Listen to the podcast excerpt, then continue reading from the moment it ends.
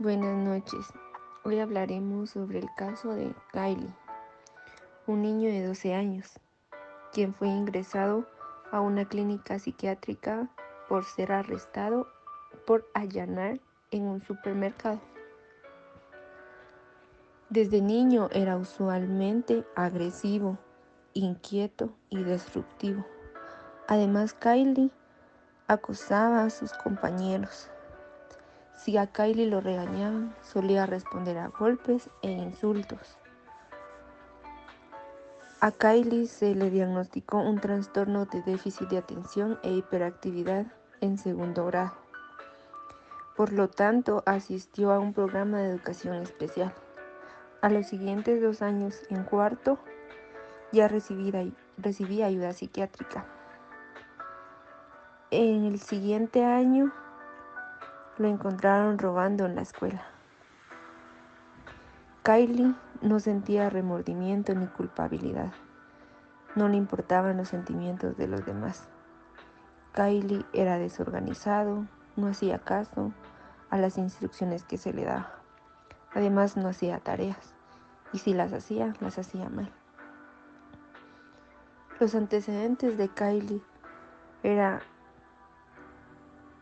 que su padre estaba en la cárcel por posesión de drogas y los abuelos tenían dependencia alcohólica. Kylie vivía con su mamá y con su padrastro. Además tenía dos medios hermanos más pequeños que él. Como lo mencioné, su padre biológico estaba en la cárcel.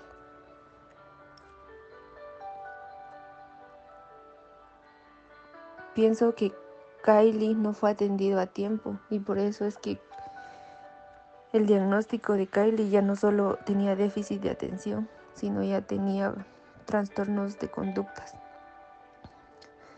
Esto porque quizá en el momento adecuado no se le dio el seguimiento correcto a lo que Kylie estaba presentando.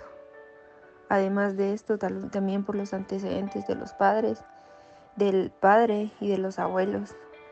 Puede ser que Kylie al momento de nacer pues, ya venía con ya venía con problemas y no se le atendió cuando se dieron los primeros indicios. Y es ahí donde se da la importancia del acompañamiento psicológico, porque si Kylie hubiera sido atendido de una forma correcta desde el momento que empezó a presentar estos comportamientos, hubieran podido eh, frenar todos estos acontecimientos que ahora está, se están dando. Podemos mencionar entonces que mm, en el historial que hemos visto del niño Kyle, que es un joven que no conoce las normas y ha tenido demasiados problemas, se ha convertido no solo en un problema para él, sino para su familia.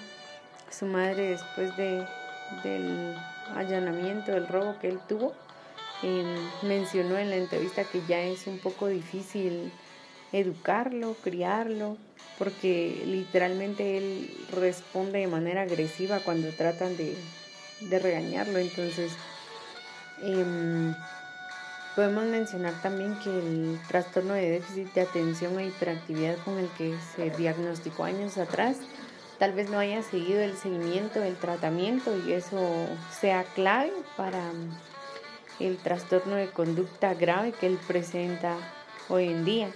Entonces, em, también podemos mencionar que se le em, se le puede ver en un futuro que él tenga problemas, que pueda tener trastornos psiquiátricos como trastorno de ansiedad, trastorno del estado del ánimo o abuso de sustancias. Entonces podemos mencionar que esto en un futuro puede llegar a tornarse como un trastorno antisocial de la personalidad.